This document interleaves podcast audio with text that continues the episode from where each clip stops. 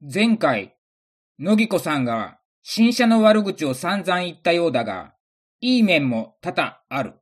ハンドル側でオーディオの音量上げ下げができるとか、iPhone とナビの接続が一発だとか、上りでももさっとした感じがなく、エンジンがうなったりしないとか、プッシュスタートでエンジンがかかるとか、iPhone の充電ができるとか、フロントガラスにメーターが表示されるとか、ACC がくっそ便利だとか、エアコンの効きがいいとか、長距離でも疲れないとか、野木子さんは完全に言うのを忘れているようだが、本来この車を顔に至った理由、スライドドアレであること、230センチメートルのサーフボードを天井に詰めること、自転車を立てて詰めること、この三大理由は完全にクリアされているのである。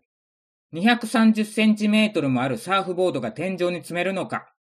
これを検証しているサイト、動画は一切なかった。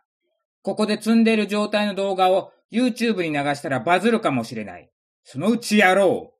アームレストを取っ払ったら、180センチメートルのボードが運転席と助手席の間に差し込むことができる。これにより、助手席に人を乗せることができる。これも動画にしよう。バズるかもしれない。自転車を立てて詰める。確かにスタンドが微妙な位置に来てしまい、安定しない欠点はあるけれど、紐で固定するから問題ないわけで、そしてスライドドア、めちゃくちゃ荷物の出し入れが便利やん。ドアじゃないからどの方向からでも出し入れできる。隣の車を気にすることもない。これだけで100点満点を出そうじゃないか。街乗り燃費が悪いって？確かに悪い。しかし、通勤に使わないからいいじゃないか。遊びに全振りしてるわけなんだし。そしてこの度、リッター 20km を突破することに成功した。高知波乗り旅行、往復 320km、うち半分が高速、これでリッター 22km を達成した。すごい。まあ、とは言っても、今回は一人旅だったので、助手席にサーフィンのマスターが乗った場合どうなるかっていうところは微妙なところではあるのだが。前回高速道路だけで走ってもリッター 19km にしかならなかったことがあった。今回半分が下道にもかかわらず 22km を達成できたのはなぜなのか。燃費よく走るには空気抵抗の壁があるらしく、高速も 80km 毎時ぐらいで走るのがちょうどいいらしい。そこ、そこなのだ。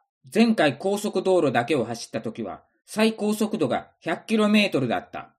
今回は片側一車線だったので。で、今時片側一車線の高速道路なんてあるのか？あるのだ四国の高速道路は未だに片側一車線が多いのだ片側一車線の高速道路の最高速度は 70km だったり 80km だったりする。だから空気抵抗の壁を破ることなく走ったので燃費が良かったようだ。下道も今まで往復 100km を2回繰り返してもリッター 20km は超えなかった。それはやはり信号があるがゆえに減速加速をしてしまうからであろう。今回の波乗り旅行の下道は完全田舎道のため、信号がほとんどなく、一定の速度で走ることができたからではないだろうか。燃料系の最初の一メモリで何キロメートル走れるのか、検証してみた。街乗りで 35km。短い。2000回転を超えないように走っても 50km。時速 80km の高速道路で、なんと 70km も走ったのだ。街乗りの倍ではないか。この1メモリ、一体何リットルあるのだろうか？全部で10メモリある。タンク容量は27リットルと少ない。ポンコツお計算と全く変わらない。単純計算で27割る10で2.7リットル。35km だと35割る2.7で 13km。街乗り燃費がリッター 13km になったので、合ってるということになる。50km だと割る2.7で 18.5km。これも大体合っている。となると、今回の高知の波乗りの旅で 70km 走ってるから、割る2.7ではいくらになるのか。なんと、28km にもなるのだ。リッター 28km ということになるわけである。ということは、延々時速 80km で高速道路だけを走ったらリッター 28km という驚異の数値を叩き出すのではないだろうか。で、実際、22km だったのは下道が影響しているということか。信号が少ないと言っても全くないわけではなく、目的地周辺はそこそこの街である。そこに引っ張られてしまっていたのだろうか。でもまあ、レジャーといえど、高速道路だけで済ますことはほぼないわけである。ん？あ、あるぞ。たまに行く、たまにだが行く、桂浜。これは下道がほぼない。ほぼ高速道路だ。リッター22キロを超えるのではないだろうか。ポンコツお計算の時は、高速道路だと、非力なゆえに回転数が上がってしまい、燃費がそれほど良くはなかった。しかし、今回のターボお計算は、ターボであるがゆえにパワーに余裕があり、2500回転くらいで時速 80km を出せるので、燃費がいいというものもあるだろう。高速道路では、追い越ししたいとき、合流したいとき、長い上り坂があるとき、どうしてもパワーが必要になってくる。そのためのターボなので、ある。まあ、結論を言うと、レジャー向きの車ってことだ。さて、野木らしさんは今、パーマンなのである。パーマをかけたマンなので、略してパーマン。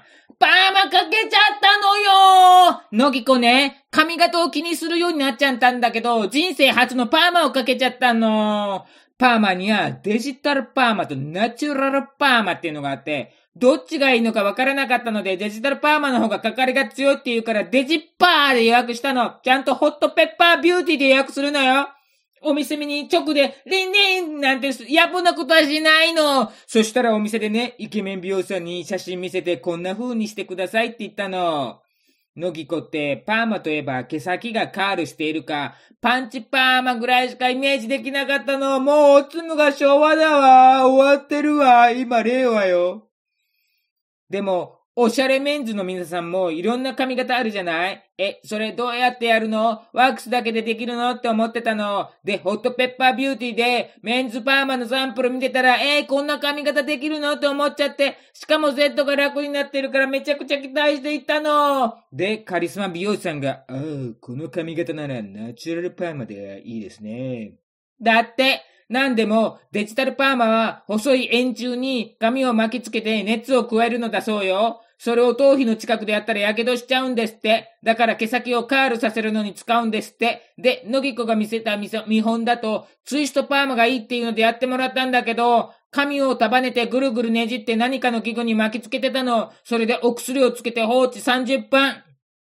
そのお薬はツンとくる匂いだったわ。髪を染めた時の匂いと同じだったわ。その後髪をほどいてしっかりトリートメントしたの。最初に髪切ってもらったんだけど、長めに切ってパーマかけた後に短く調整する予定だったんだけど、ボリューム感が出た方がいいからってそのままだったの。でね、乃木子パーマ初めてじゃない？どうなるかわからないじゃない？すごくすごくすごく期待したの。髪洗ってタオルで拭き取ったらパーマがかかってて無造作ヘアになってるのって、したらばね、え、えー、っていう感じなの。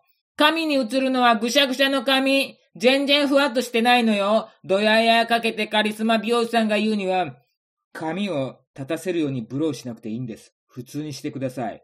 その後、ワックスを手のひらに出して両手でよく馴染ませて、わさわさあと頭皮につかない程度に髪に馴染ませてください。その後に前髪をギュッと握ってあげてください。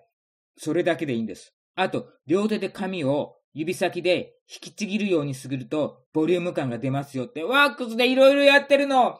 それで無造作ヘアになっていくの。えー、結局ワックスでセットするの。パーマは何のため？あのー、カリスマ美容師さんの結構左手が50肩で上がらないの。だからね、指先でね、引き離すようにセットができないの。え？あ、あー、えっと、えー、あん、カリスマ美容師さん固まったじゃないの。ごめんなさい。頭下げたりとかしてなんとかするわ。で、そこそこいい感じにセットしてもらったの。で、帰ったの。で、翌日朝シャンしたの。セット頑張ったの。全然できないの全然無造作部屋にならないのしかもパーマかかってるのかどうかよくわからないの。2ヶ月は持つって言ってくださったんですけど、すでに持ってない気がするのよ。会社行ったの誰も気づいてくれないのよ。パーマかけてること。でね、行ったの。え？どの辺が？え？あー、サイドならちょっとウェーブしてるかもね。これもう一遍かけてもらったら？え？熱じゃないの？へえ、そうなんだ、そんなんがあるんだ。まあ最初だから弱めにかけたのかもしれないわね。髪痛む人もいるからね。うーん。結構なお値段したのよ。今までで半年に一遍の散髪だったの。それが2ヶ月に一遍でしかもお高くなってるのよ。どこかで削らないと。あ、そうだわ。毎年買ってる野蛮なゲーム、コールオブデューティーを1年おきに買うようにしたらいいわ。やめろー